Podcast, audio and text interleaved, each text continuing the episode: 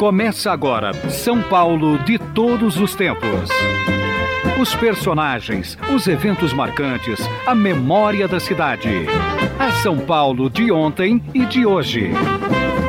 São Paulo de todos os tempos. Um programa premiado com o colar do centenário pelo Instituto Histórico e Geográfico de São Paulo. Apresentação de Geraldo Nunes.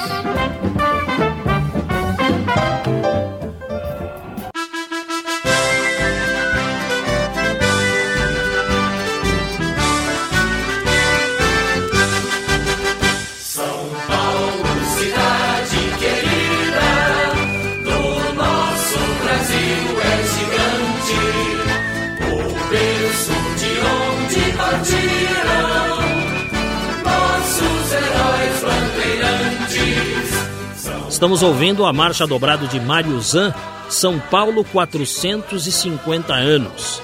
Música que ele compôs para os 450 anos da cidade e a prefeitura acabou efetivando esta como a música oficial das comemorações. Foi pouco tocada, mas é a música oficial dos 450 anos da cidade, composição do Mário e da Mariângela Zan com o Coral Conjunto Nacional de São Paulo. Agora nós vamos voltar no tempo, vamos a 1995, quando trouxemos um ilustre personagem do Mackenzie, Luiz Poças Leitão, filho de Madame Poças Leitão.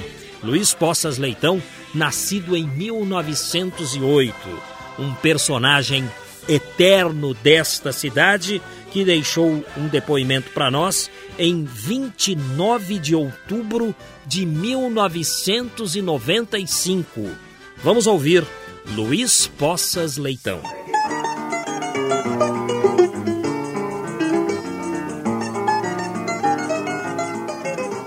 O São Paulo de todos os tempos deste domingo vai contar histórias a respeito de uma das escolas mais tradicionais de São Paulo, o Mackenzie. E nós trouxemos no programa de hoje o senhor Luiz Poças Leitão, que tem muitas histórias para contar, porque ele está no Mackenzie há pelo menos 75 anos. São histórias e mais histórias a respeito do Mackenzie. O senhor é doutor? Não, né? Não, senhor. É que eu considero que todo ser humano com quem eu converso merece uma certa consideração. E não há razão para querer me pôr numa situação superior, porque eu sou igual a todo mundo. O, a sua profissão qual é? Eu sou contador, às vezes contador de histórias. Contador? Formado no Mackenzie. Claro! No curso de contabilidade do Mackenzie. Curso Superior de Comércio, 1930. Está distante ainda. É, é, então é contador, né? Na área de contabilidade e um contador de histórias. Também, também. O senhor entrou no Mackenzie criancinha. Com sete anos de idade, na rua Itambé, 185, primeira turma do Mackenzie no Higienópolis. E por que a sua mãe quis matriculá-lo no Mackenzie ou seus pais? Porque a minha mãe era presbiteriana, meu pai católico. Então eles me transformaram num ser cristão. E eu sou, na parte religiosa, cristão maquenzista, que é uma nova religião. Senhor Geraldo, o senhor não quer entrar nela? Não teria prazer em recebê-lo. Dos cristãos mackenzistas? Sim, senhor. Oh, Sim, com senhor. todo prazer. Sim, senhor. E o senhor chegou no Mackenzie para fazer então o curso primário. Sim, senhor. Sete anos de idade. Só tinha curso primário naquela altura, que era o sistema americano, oito anos seguidos. Depois entrava no, no geral, no lugar que chamava garagem, que não tinha automóvel nenhum, e depois entrava ou na engenharia, ou no curso superior de comércio, ou no curso de secretariado, onde todas as moças lá eram sempre bonitas e eficientes. Tanto que os bancos, as indústrias, toda naquela altura, o alto comércio vinha buscar as moças pela competência dela no Mackenzie. É mesmo, é? É mesmo, sim, senhor. As moças mais bonitas de São Paulo estudavam no Mackenzie. Bom, acontece que as moças que estudavam na, no Mackenzie, por coincidência, eram sempre moças bonitas. E eu gostaria de poder tê-las na oportunidade de apresentá-las ao senhor, seu Geraldo. Ok, estamos aí abertos também à apresentação. Sempre é bom conhecer moças bonitas, viu? Senhor Luiz Poças Leitão. Sim, senhor. Que nome chique. A sua família é tradicional em São Paulo? A minha família é o seguinte: o meu pai era filho de um ministro português no tempo da monarquia. Minha mãe era suíça, filhos de professores eh, com de dança, de ginástica, de correção eh, física, essa coisa toda. E depois, por razões que no dia 5 de outubro de 1910, houve a República Portuguesa. Então viemos para São Paulo, viemos para o Brasil. E eu vim aqui com dois anos de idade. Mas meu irmão, que é engenheiro, formado em Piracicaba, nasceu em São Paulo e é paulistano. O senhor, então, não é de São Paulo? O senhor não nasceu não, aqui? Não, senhor. Eu nasci na Inglaterra, registrado português, naturalizado brasileiro, porque eu não podia nascer de novo, né? O que é que o senhor queria que eu fizesse, né? Certo. Mas está tudo firme, né? E, e pra... a sua Fui chegada, a sua chegada em São Paulo, o senhor se lembra? Não, senhor, eu tinha dois anos de idade, eu não lembro, não. Quer dizer, Era muito senhor... pequenininho demais. O senhor já se lembra da São Paulo morando aqui, morador e tudo Certo, mais. na rua 7 de Abril, na rua Libadaró. O senhor morou na 7 de Abril? Sim, senhor, morei na rua Bairão de Itapetininga, pegada à Praça da República. E o senhor ia para a escola Mackenzie aos sete anos de idade, a pé, certamente? Não, Ou já senhor, pegava o bonde? Não, senhor, ele não pegava o bonde, não. Lá já tinha, como se chama, transporte coletivo do próprio Mackenzie. Ah, o, o ônibus do Mackenzie era um ônibus? Era, ou... era um, um, ônibus, não sei bem como funcionava, mas era um ônibus. O Mackenzie sempre foi evoluído, sempre foi da primeira grandeza, da primeira linha. Até porque o primeiro nome do Mackenzie era Escola Americana. Sim, senhor. É o sistema americano de ensino. É, sim, senhor. Depois foi modificado para o sistema brasileiro, nesse particular. Mas o senhor, pelo jeito, foi e continua sendo um grande namorador. Quantas namoradas nos seus tempos de estudante, mocinho, no Mackenzie? O senhor chegou a contá-las ou perdeu a conta? Eu perdi a conta, mas eu vou me lembrar de uma com grande satisfação. Eu morava na Rua da Consolação, em frente à igreja. Ia a pé para o Mackenzie. Às vezes eu pegava o bonde. A minha mãe, Madame Poço Leitão, ficava na janela olhando. E quando eu voltava, ela recriminava se eu tivesse tomado o bonde. Disse, não pode ser preguiçoso, é, tal, etc. E eu então tomava um certo cuidado. Mas um certo dia, quando eu fui para o Mackenzie, já no curso superior de comércio, eu andava pela manhã, Antônio, eu tenho que dar um beijo numa maquinzista, não é possível de outro jeito. E fui para lá. Entramos lá no prédio, chegamos na sala, éramos 28 alunos, uma moça na minha frente e eu, e os outros 26 espalhados. O professor entrou naquela altura, todo empertigado, com uma prancheta, tomando nota das presenças, chamou os 28 um por um, colocou a prancheta lá, virou-se para os alunos todos, olhou mais uma vez, pegou no giz e foi no quadro negro. Ah, não houve dúvida. Eu puxei os cabelos da, o cabelo da minha colega, da minha moça na minha frente, bonita moça. Ela virou. E o que é que eu fiz? Gol! Quer dizer, dei o primeiro beijo numa aluna maquinzista. Até hoje eu me lembro disso.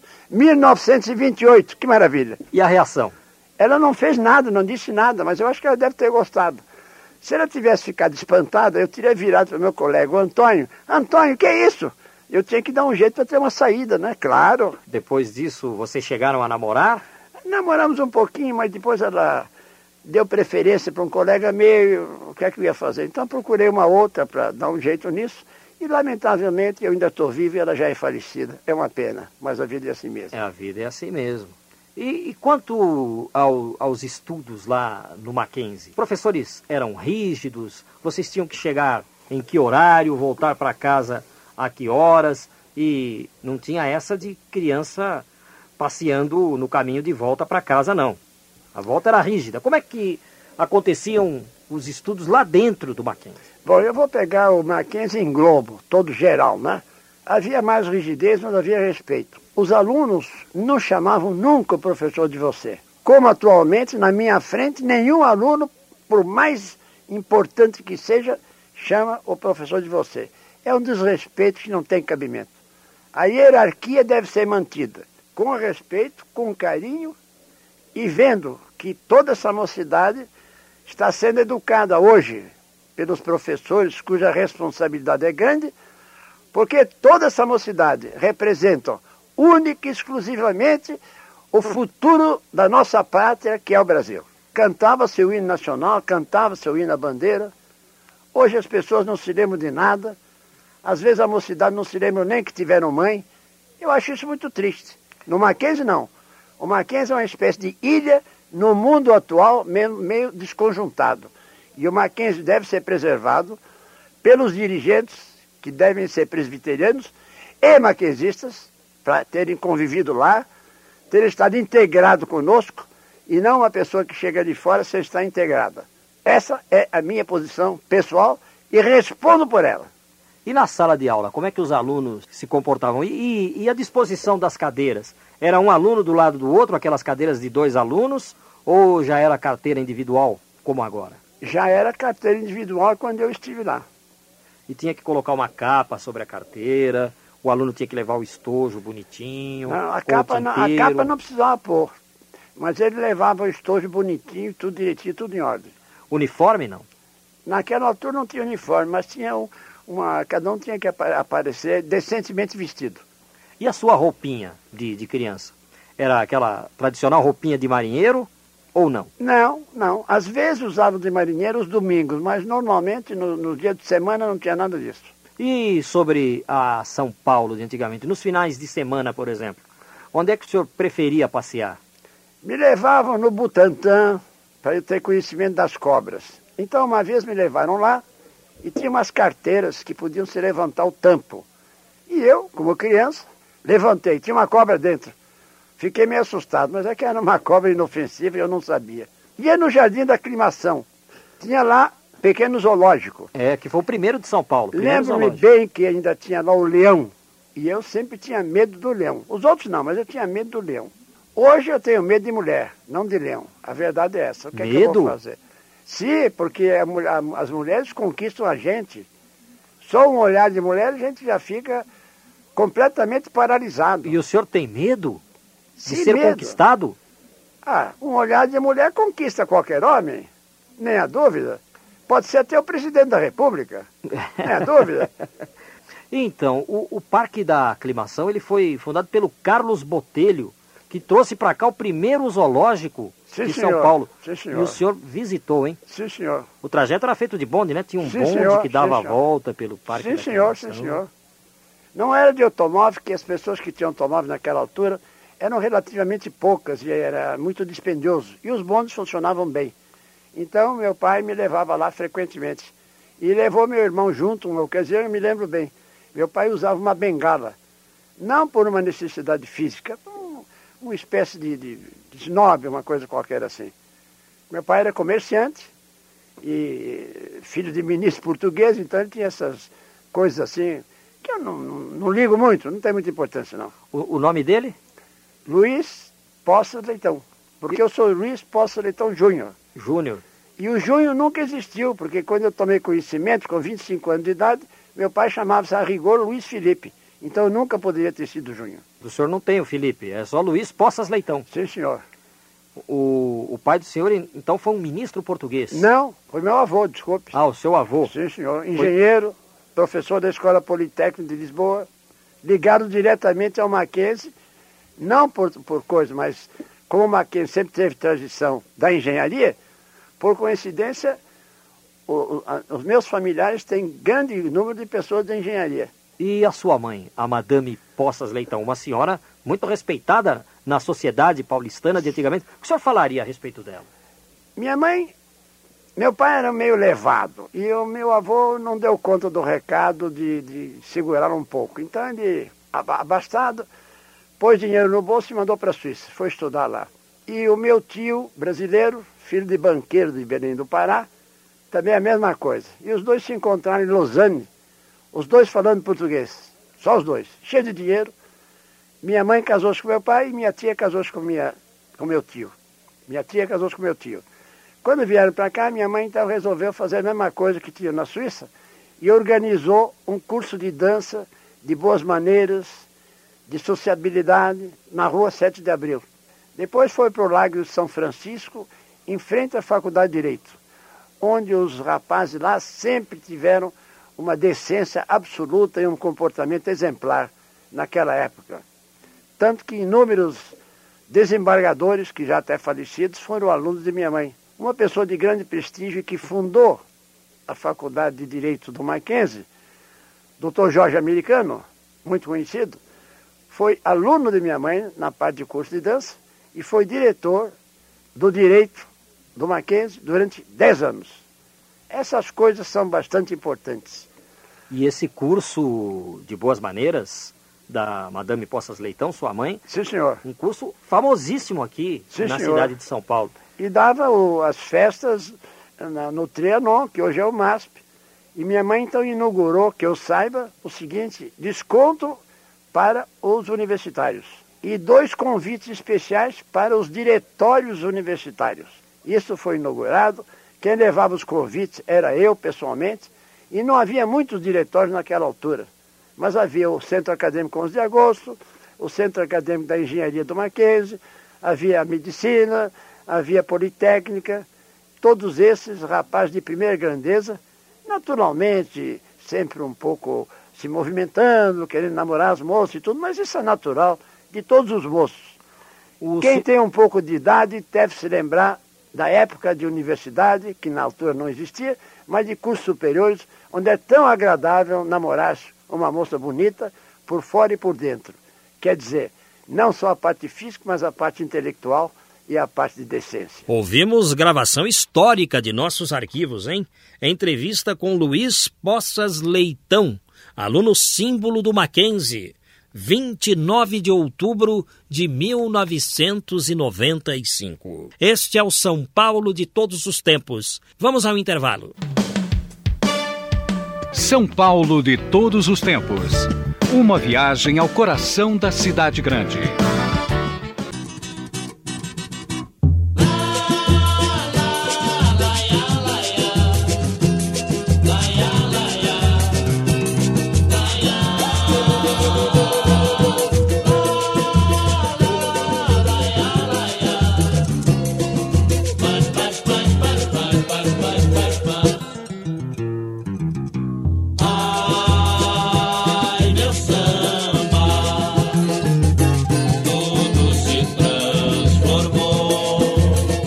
Estamos iniciando a segunda metade do São Paulo de todos os tempos. No dia 14 e também no dia 15 de julho de 2001, trouxemos no São Paulo de todos os tempos uma entrevista com o guarda de trânsito Luizinho. O PM Luizinho trabalhava na esquina da Xavier de Toledo com o viaduto do Chá. É uma figura memorável. Ele esteve no São Paulo de todos os tempos e deixou um rico depoimento. Vamos ouvir.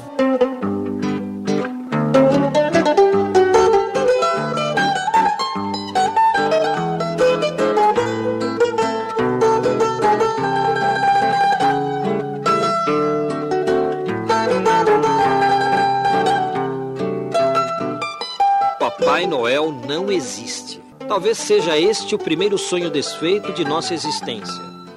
Depois vem a descoberta que os super-heróis são todos de fantasia. Batman, Super-Homem, Capitão América, Thor, Mulher Maravilha não existem. Até mesmo o vigilante rodoviário, herói que brilhava em telas de preto e branco da nossa infância, era fruto da imaginação dos produtores e do cinema falado. Porém, dia desses, ao receber um telefonema de alguém pedindo para que eu entrevistasse o guarda de trânsito Luizinho, meu pensamento viajou à infância e me levou de volta ao cruzamento da Xavier de Toledo com o viaduto do chá, em um tempo onde o mapping ainda oferecia o chá das cinco e o paulista, embora apressado, parava em frente à passarela de pedestres para ver as reações de um policial que, no mesmo instante em que fiscalizava, dava aulas de cidadania.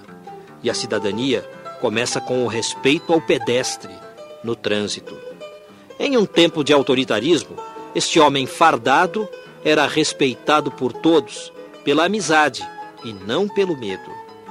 O São Paulo de todos os tempos de hoje vai entrevistar Luiz Gonzaga Leite, o PM Luizinho, o mais popular guarda de trânsito que esta cidade já teve.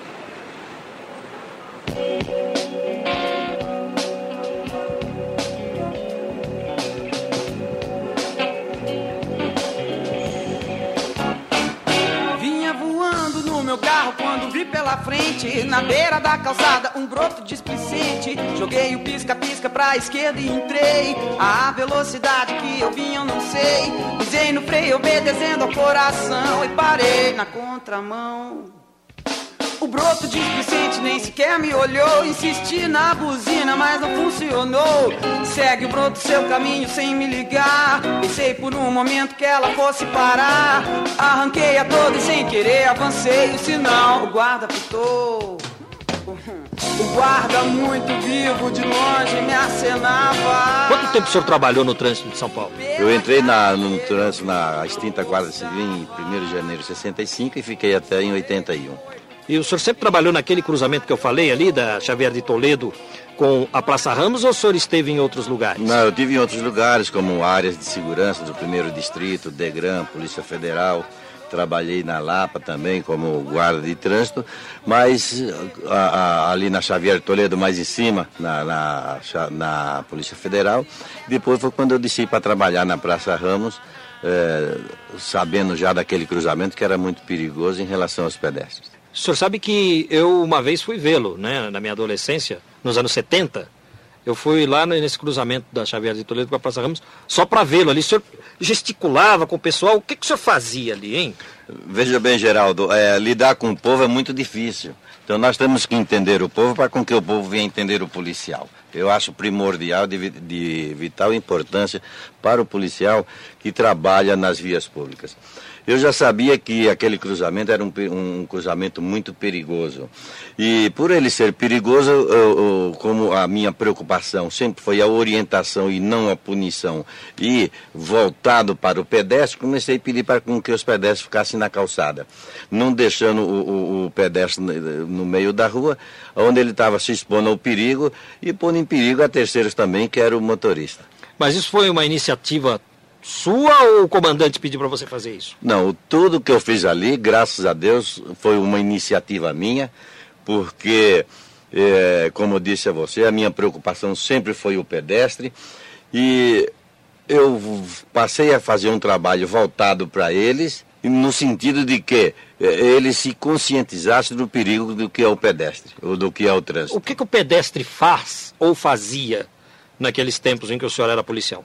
É, infelizmente, continua fazendo até hoje, porque esse trabalho não foi dado continuidade, que eu gostaria que tivesse sido dado continuidade e que houvesse incentivo das nossas autoridades, quer municipal, estadual ou federal, no sentido que fosse preservada a segurança do pedestre. Então, o pedestre, naquela época, ele atravessava no meio dos carros e eu comecei a pedir para que ele ficasse na calçada, outros reclamavam, outros xingavam, porque os tempos são os mesmos, não, não modificou não quase modificou nada. Muito, não, não. Né?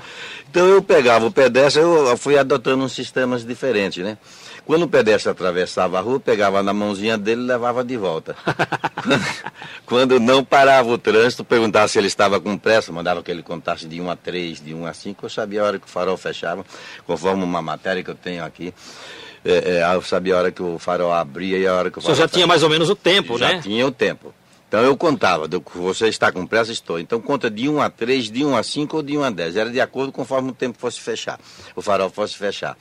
Aí eu, todo mundo ficava olhando para mim, eu pegava na mão dele e contava. Então conta, olha, a, a conta de 1 a 3. Quando eu, eu, eu, começava a contar 1, 2, que ele olhava na minha mão, falava, não, não é na minha mão que você vai olhar, no farol. Aí o farol fechava, o pessoal dava aquela risada e ele atravessava sozinho. Como eu não gostava de multar, e havia, estava fazendo é, é, é, esse trabalho com um pedestre, tinha um motorista que parava em cima da faixa. Você sabe da história? Eu não. Então o, o, o, motorista, eu não multava. Ele parou na faixa e falou, bom, se eu levei o pedestre de volta e o, motor, o motorista está em cima da faixa, o que, que eu devo fazer agora? Aí eu, me veio na cabeça, falei, vamos fazer o seguinte, o primeiro carro que parar, vou inventar alguma coisa para ele. Aí o carro parou na faixa, falei, já que o senhor está na faixa, o senhor abre a porta e o povo passa por dentro. Ele abriu, todo mundo passou, foi uma brincadeira que deu certo. Quer dizer, então que o senhor abriu as portas do carro? Abria, isso era constante, e tinha e... gente que ficava parada ali aguardando para isso E, e quem passou atravessando no meio? Deve ter sido to... um office boy, Todos passavam. um garoto gozador. Até mulheres passavam, entendeu? eu tenho e-mails aqui que eu posso mostrar para você, matérias aqui, de pessoas que falaram, eu me orgulho de ter alguém ter passado no seu carro. E quero deixar é, ciente a você, Geraldo, o seguinte: eu nunca fiz com excesso de autoridade, conforme tem uma matéria aqui, um depoimento de, de, um motorista. esse motorista aqui. Então eu fazia numa brincadeira de conscientização para o motorista e para o pedestre. É um jornal, me parece que é o, o- a antiga Folha da Tarde, é, é né? Folha da Tarde. Folha da Tarde. É, o piso aqui da Xavier de Toledo ainda tinha trilhos de bonde. Frequentemente, Não, não trilho, o que, que é isso aqui? Não é? Então não é trilho de bonde? O que, que é? É pintura mesmo, né? Isso. É a pintura da faixa. Luizinho tem um estilo de trabalho muito pessoal. Aqui ele está atravessando uma moça, dando a mão para ela, e ela está fora da faixa de pedestres, hein? Frequentemente alvo de notícias nos jornais, rádio e televisão, o guarda Luiz Gonzaga, ou Luizinho, como é carinhosamente chamado pelo povo, é atração permanente na confluência da rua Xavier de Toledo e Viaduto do Chá. Seu estilo muito pessoal de trabalhar já lhe valeu convites da Polícia Militar Gaúcha, da Alemanha, Portugal e até para concorrer às eleições municipais de São Paulo. Quer dizer então que o policial foi convidado mesmo para ir para a Alemanha? Exato, eu fui, recebi vários convites para outros países, mas infelizmente na época não houve a, a, PM não autorizou, assim como você vê que tem aqui uma passagem intransferível, que é, para me visitar aqui o Paraguai, e não, não, não houve uma autorização do comando naquela época. É, ele está me mostrando aqui um outro recorte. Linhas Aéreas Paraguaias encaminhando um ofício ao comandante-geral da Polícia Militar, enaltecendo o desempenho do guarda de trânsito PM Luiz Gonzaga Leite, o Luizinho, o qual vem realizando um serviço dignificante à comunidade. É, eles estavam convidando para visitar o Paraguai e passar alguma instrução a respeito de comportamento no trânsito Exato. para os pedestres. O, o comandante da PM não deixou, Não, na época não. não deixou. E qual o motivo que ele alegou? Ah, Eles não deram nem a resposta. É porque era uma iniciativa sua, né? Também não havia, assim, um- uma técnica. Mas você, é, são 20 fundamentada. anos, 20 anos se passaram, Geraldo, eu estou aguardando a resposta do, do, do próprio comando. E o senhor está dizendo aqui nessa entrevista que nunca multou ninguém. Que história é essa? Se multa resolvesse problema de trânsito, eu não cometia infração de trânsito, você não cometia, ninguém cometeria uma infração de trânsito. Então, eu sempre fui- fiz um trabalho voltado para a orientação e a educação no lugar da punição. A multa, ela resolve os o, o- o problema dos cofres municipais e estaduais, mas não resolve o problema do motorista infrator. Se você, na época, como você me disse, que passou na Praça Ramos para me ver trabalhar, eu tenho certeza, como eu tenho depoimentos aqui de advogados, de juízes, eh, de promotor público, de eh, eh, contador do Estado de São Paulo, de mendigo, que eu- de ladrão, inclusive, que veio conversar comigo esses dias, disse, eu era ladrão na época. Falei, e hoje? Hoje eu sou assaltante. Ah, continua. Falou pra mim. Só que tem o seguinte, Luizinho, eu nunca roubei na sua frente. Nunca roubei na sua frente e fazia questão de ficar vendo você trabalhar. E se alguém mexesse com você, eu era o primeiro a lhe, a lhe defender. Então veja uma coisa, era um trabalho que, graças a Deus, fez um, um, surtiu um efeito positivo muito grande. Então, em relação à multa, eu acho, se acho não, que está sempre perdido. A realidade é o seguinte, se você orientar o motorista, ele, se você chegar no motorista, vamos supor, você vem de cá, você comete uma infração. Eu chego e converso com você, Geraldo. O, o senhor é o infrator de trânsito. Eu vou explicar a você aquilo que você já aprendeu há muito tempo. Você aprendeu primeiro do que eu. Aí você já vai ficar meio. não, não vai gostar muito. Luizinho, Luizinho, o pessoal abusa muito da velocidade e você sabe disso. Estamos entrevistando o Luiz Gonzaga Leite, o guarda Luizinho, ele que ficou conhecido por policiar o trânsito de São Paulo de um modo diferente. Isso entre os anos 60 e os anos 80. Eu estou abrindo aqui um dos recortes que o policial Luizinho me passa. Diário da Noite, 20 de dezembro de 75. Isso aí é o tempo 75. Exato. É a época que eu fui te visitar lá, hein? Luiz Gonzaga Leite, o simpático guarda de trânsito que orienta a passagem de pedestres no farol da rua Xavier de Toledo, esquina com o viaduto do Chá, já é figura conhecida de muitos dos que habitualmente passam por ali.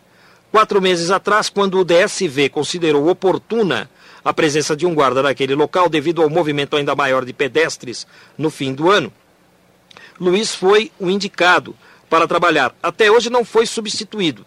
Gosta muito da sua função, que tem um sentido muito mais protetor que punitivo, embora ele mesmo diga que a punição é necessária para a segurança da maioria.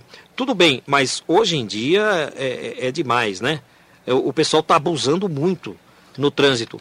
Na sua opinião, existe uma indústria da multa por trás do trabalho dos marronzinhos da CET? A multa sempre é, é, é necessária a multa. Eu não sou contra a no- no- totalmente contra a multa. Eu, o que eu quero, quero te dizer, Geraldo, é o seguinte: se o, o- nós temos autoridade para multar, se temos autoridade para guinchar e para recolher, nós temos que ter autoridade também para dispensar. Porque existe a multa voluntária e a multa involuntária. Às vezes você, você não pode se di- distrair no, no volante. Se distrair, pode co- cometer um, um, um acidente grave. Então você pode analisar ali na hora e ver se houve imprudência do, do motorista ou não, que dá para você ana- analisar. O policial em si, ele tem um pouco de psicologia, você sabe disso daí. Eu, por exemplo, numa ocasião, um motorista vinha mais de 60, 80 por hora na São João com o pai Sandu, eu mandei ele encostar, ele falou que estava com pressa, que ia visitar a mãe dele. Ele saiu do largo do, do, do, do, do cantando pneus. Eu encostei o carro dele, fiquei, pe- pedi os documentos, falei, ah, seu guarda, estou com pressa, porque a minha mãe está no hospital. Falei, calma, senão, se você for correndo desse jeito, a sua mãe vai sair do hospital e vai acabar lhe visitando em outra. Então, fiquei com ele 40 minutos conversando. Depois de 40 minutos, eu falei, eu esqueci, agora que eu me lembrei, você falou que está com pressa, deu os documentos. Ele falou, seu guarda, o senhor ainda vai tirar um sarrinho da minha cara? Falei, não é do que- melhor do que a multa? No dia seguinte, ele passou e buzinou para mim. Porque o motorista, ele passa a ser amigo do, do policial. Você veja uma coisa, você viu uma foto aqui, o povo me carregando. É, é- é impressionante a maneira como que o povo, como que o povo me tratava, entendeu? Você veja, aqui todo mundo na calçada. É, ele está mostrando uma foto aqui em frente ao Mapping, né? Aqui, ó, Praça Ramos de Azevedo. Uma foto, é, o, o policial no trânsito em frente à, à faixa de pedestres e os pedestres aguardando o momento da travessia. E o, e o motorista e o, nem o pedestre achava ruim. Você vê, essa matéria aqui foi feita pelo Fernando Silva Pinto. Menino, venha cá, o guarda parece bravo. O rapaz se aproxima meio assustado. Aí o policial pergunta, que é ele, né? Você fugiu de casa? Não, senhor. Brigou com a namorada? Não, senhor. Com os pais? Não, senhor. Me dê o seu nome. Juraci Fortes. O guarda puxa uma carteirinha do bolso, tira um papel de dentro dela, pega uma caneta, começa a rabiscar alguma coisa. O menino parece francamente preocupado, né? O policial anotando o nome dele. Então, Juraci, para você que gosta de ficar pulando entre os carros, está aqui de presente um caixão de defunto inteiramente grátis. O senhor desenhou Eu um desenhava. caixão dava- é, de defunto para o menino. isso eu Mas fazia. que, que sacada, hein? Onde é que, que vinha a ideia para fazer A isso? ideia foi, como, como falei para você, vinha na hora.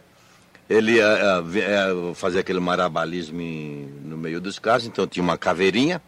Quando o pedestre vinha, falava, por que o senhor não... Ah, seu guarda, eu estou com pressa. Eu tirava a caveira e mostrava para ele, se você não aguardar o farol, você vai acabar ficando desse jeito. então, o- o- aí fazia os atestadinhos de óbito, pegava a identidade. Então, sempre naquela brincadeira, e como o você povo vê ficava seu amigo, né? ficava amigo. e Você pode ver na matéria aqui que o menino saía, me cumprimentou. Ainda Tá faltando isso para os guardas de trânsito hoje, para os marronzinhos? Falta. Tem que fazer Falta um, tem, isso. tem que fazer um trabalho com a comunidade. Ouvimos o guarda Luizinho num depoimento ao São Paulo de todos os tempos, deixado nos dias 14 e 15 de julho de 2001. Permaneçam sintonizados. Agora, um intervalo. Estamos apresentando São Paulo de todos os tempos. Os personagens e eventos de São Paulo de ontem e de hoje.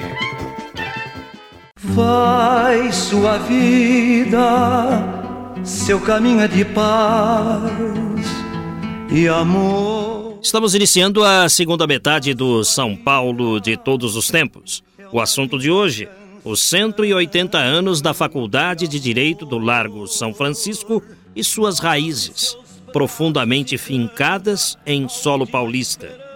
De fundo musical, Silvio Caldas, mais uma vez. Se todos fossem iguais a você. Se todos fossem iguais a você, que maravilha. Vamos conversar pelo telefone com o advogado Ives Gandra da Silva Martins, um grande amigo dos jornalistas, porque é advogado especialista em direito tributário.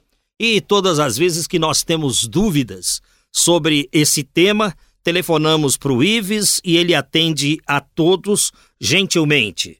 Ives Gandra da Silva Martins, um ex-aluno da Faculdade de Direito do Largo São Francisco, em todos os grandes acontecimentos sempre há a presença dos estudantes. E hoje, Dr. Ives Gandra da Silva Martins, qual a sua análise? A minha análise é de que realmente a faculdade, quando foi fundada, em 1827, praticamente todo o século XIX teve influência direta de todos os que se formaram na faculdade nós passamos a ter as grandes figuras do Império e depois as grandes figuras do início da República, todas elas saindo da Faculdade de Direito lá de São Francisco. E também influenciando outras áreas, literatura, filosofia. É, tivemos, portanto, uma presença na história do Brasil.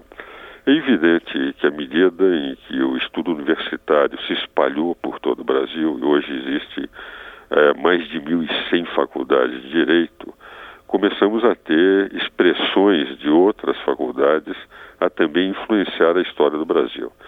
Aqueles que passaram, aquelas grandes figuras que saíram e estão saindo da Faculdade de Direito do Largo de São Francisco, continuam a influenciar a história do Brasil. Felizmente, temos hoje uma participação intensa do resto do Brasil, o que não havia no século XIX, no começo do século XX.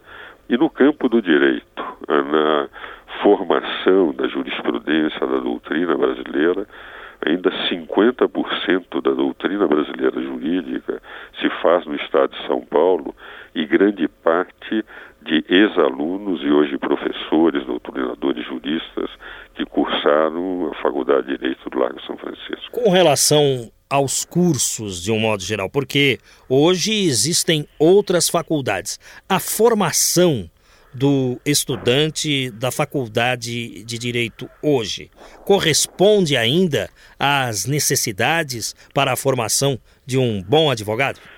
Eu, pessoalmente, já há 20 ou 30 anos tenho defendido que os cursos de direito deveriam ter cadeiras multidisciplinares os meus livros mesmo, por exemplo, o tributo, procuro analisar o tributo à luz não só do direito, mas de todas as ciências que se interrelacionam.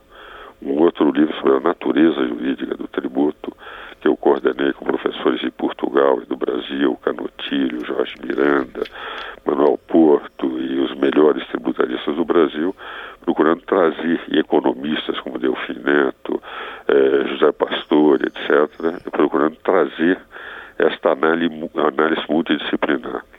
A Fundação Getúlio Vargas começou um curso de direito com uma atuação multidisciplinar. E no Largo de São Francisco, na Faculdade de Direito, nós estamos tendo cada vez mais estudos de sociologia, de filosofia, de economia, o que e de finanças públicas, o que representa um alargamento é, do estudo do direito na sua visão multidisciplinar. Agora, nem todas as faculdades de direito do Brasil têm esta visão mais abrangente do estudo atualmente. Nós sentimos ainda, em grande parte das faculdades, uma teoria extremamente formal, quase que uma influência de Kelsen, que dizia que o estudo do direito é exclusivamente da norma, todas as outras ciências contaminariam o direito, e quando se procura estudar a norma pura, a norma desvinculada das outras ciências, o que se forma é um jurista limitadíssimo, incapaz de compreender na sua extensão o fenômeno social que o direito termina por regular. Eu, pessoalmente, estou convencido que o direito é mais universal de todas as ciências sociais, ela termina por regular a todas. E por essa razão, o jurista tem que ser um homem também, um humanista e um homem multidisciplinar para compreender o fenômeno social e poder bem interpretá-lo no campo do direito. E haveria tempo e haveria espaço para mais disciplinas na formação de novos advogados? Eu tenho a impressão que sim. A GV está fazendo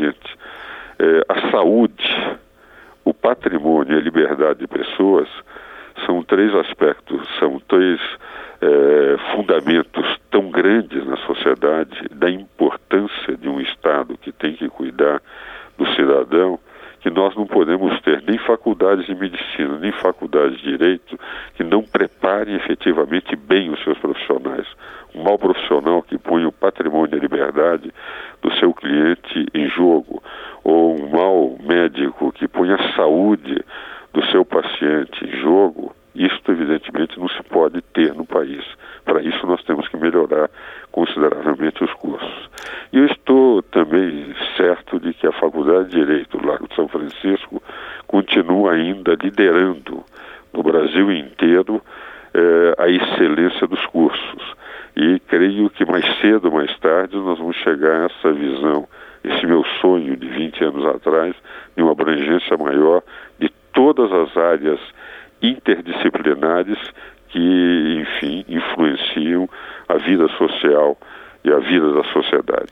Ives, permita-me chamá-lo assim. Claro, nós somos amigos há tantos anos, não é? Pois é, a última vez que eu o entrevistei aqui foi quando da passagem dos 100 anos do seu pai. Foi, exatamente. José da Silva Martins. Isso em 1998. Foi uma entrevista muito interessante, Foi. muito marcante para nós aqui. Então, como se trata de um programa de reminiscências, eu gostaria que você falasse a respeito dos seus tempos de estudante. A sua turma é de quando, hein? A minha turma é de 58.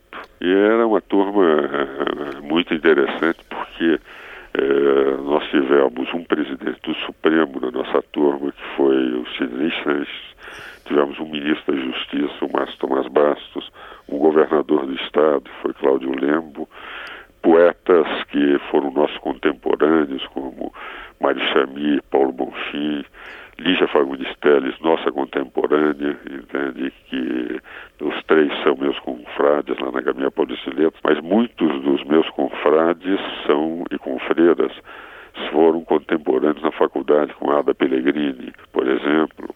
Agora, o meu tempo na faculdade foi um tempo interessante. Talvez o episódio mais marcante, Geraldo, foi em 1954. Nós tínhamos entrado na faculdade e houve aquele atentado contra Carlos Lacerda e nós decidimos no dia 23 para 24 de agosto é, que iríamos em cinco ônibus para o, o, Rio de Janeiro, em frente ao Palácio do Catete, para ficarmos nós, os estudantes, necessário com bucha de canhão, para pedir a renúncia do Getúlio. Ele teria que mandar uh, evidentemente, a sua guarda, as tropas, para desfazer o pedido dos estudantes de São Paulo que deviam chegar.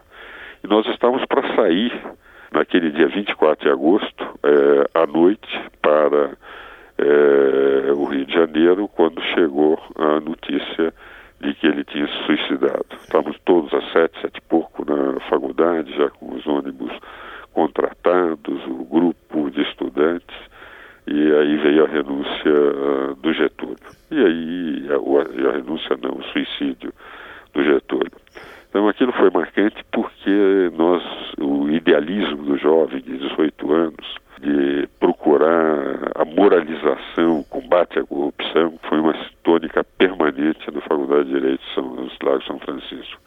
Também quando foi das diretas já, eu era já presidente, eu era vice-presidente do Instituto e liderei o movimento do Instituto junto com o Fernando Haddad, que era presidente do Centro Acadêmico 11 de agosto, para nós na faculdade começarmos o momento da direta já e ao mesmo tempo da constituinte exclusiva, nós éramos favoráveis a uma constituinte exclusiva. Então, há umas reminiscências e a melhor delas é que eu conheci minha mulher me preparando para o cursinho da faculdade. Nós dois estávamos nos preparando. E graças ao apadrinhamento do Guilherme de Almeida, eu tinha sido premiado numa história que eu tinha escrito sobre, ainda estudante é, colegial, para a história de São Paulo, para o quarto centenário. E o Guilherme que me entregou, me convidou para conhecê-lo no escritório, fui ao escritório, no dia seguinte levei os meus amigos do cursinho para conhecer o Guilherme de Almeida, porque nós estávamos dando o Guilherme para o vestibular. E aí a minha mulher tá, fazia o cursinho, ela me acompanhou. É, eu ainda não tinha conseguido falar com ela, apesar de querer me aproximar, e na conversa entre o cursinho do Castelões até a Barão Tapetininga, do Guilherme estava, é, nós começamos a ter uma conversa alguns dias depois começamos a namorar. Então, a reminiscência melhor de todas elas foi ter conhecido, namorado minha mulher, aliás, inspiradora de todos os meus versos. Na Academia Paulista de Letras, eles sabem perfeitamente disso. Os meus livros, o livro de Ruth, Sem Sonetos, etc., todos eles dedicados para ela. E tenho três filhos que se formaram na São Francisco. O Ives Filho, que hoje é ministro do Tribunal Superior do Trabalho, a Ângela, em Porto Alegre, e o Rogério, que é meu sócio. Então, nós temos, na minha geração, eu, minha mulher e três filhos, todos saindo do Largo de São Francisco. Ives, naquela entrevista de 1998, eu lhe perguntei das suas traquinagens dos tempos de menino, porque o entrevistado naquele momento era seu pai José da Silva Martins. E você se lembrou dos tempos em que jogava futebol e que certa vez chegou em casa absolutamente sujo, porque havia caído no terreno disputando uma partida de futebol. O, o que falar daqueles tempos de menino, antes ainda da faculdade de Direito, do Ives Gandra menino? O que falar daquela época? Olha, é, é uma época muito agradável porque o papai sempre foi um excepcional pai, né? sempre esteve conosco o tempo inteiro. É, nós íamos aos espetáculos de é, esportivos, espetáculos artísticos, inclusive nos preparou para gostar de música, todos os cinco, todos os quatro filhos, inclusive a mãe. É, gostavam de música, dois deles continuaram a música, o Zé João Carlos Martins, hoje regente, o Zé Eduardo, que é titular da USP em piano, e na verdade o papai nos preparou a todos, mas o que acontece é que os meninos, quando gostam de esporte, terminam, é, como aconteceu naquele episódio, não é? Nem sempre respeitando, digamos, o, é, aquilo que os pais gostam que os filhos façam esporte, mas se mantenham em casa. E muitas vezes nós chegávamos sujos. E pior não era chegar sujo, era sujar a casa, o que irritava. Mas logo depois de aplicado o castigo, o papai sempre criava alguma coisa para que nós nos sentíssemos bem novamente. Mas foi um período extremamente agradável, essa, esse período da, da nossa infância, dos quatro irmãos e até hoje nós nos reunimos, os quatro, depois da morte do papai, De tempos em tempos temos o jantar dos quatro só para rememorar, para conviver, entende? É, mantemos a chama que o papai sempre queria da família unida. E isso eu também tenho procurado passar para os meus seis filhos.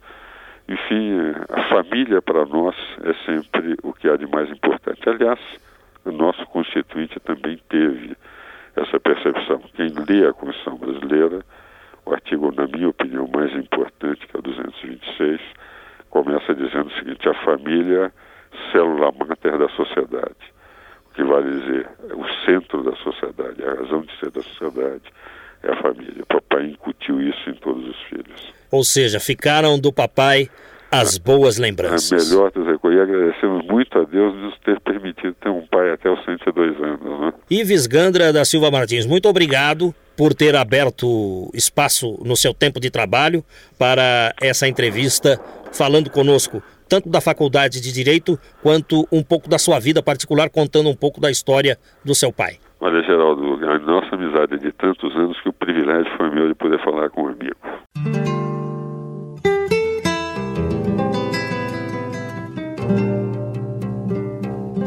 O São Paulo de todos os tempos de hoje vai ficando por aqui. Eu deixo agora o estúdio e vou circular por esta São Paulo, ver as ruas, os lugares, matar saudades. São Paulo é uma cidade para se viver e para se recordar bons momentos. Estaremos de volta na semana que vem. Até lá!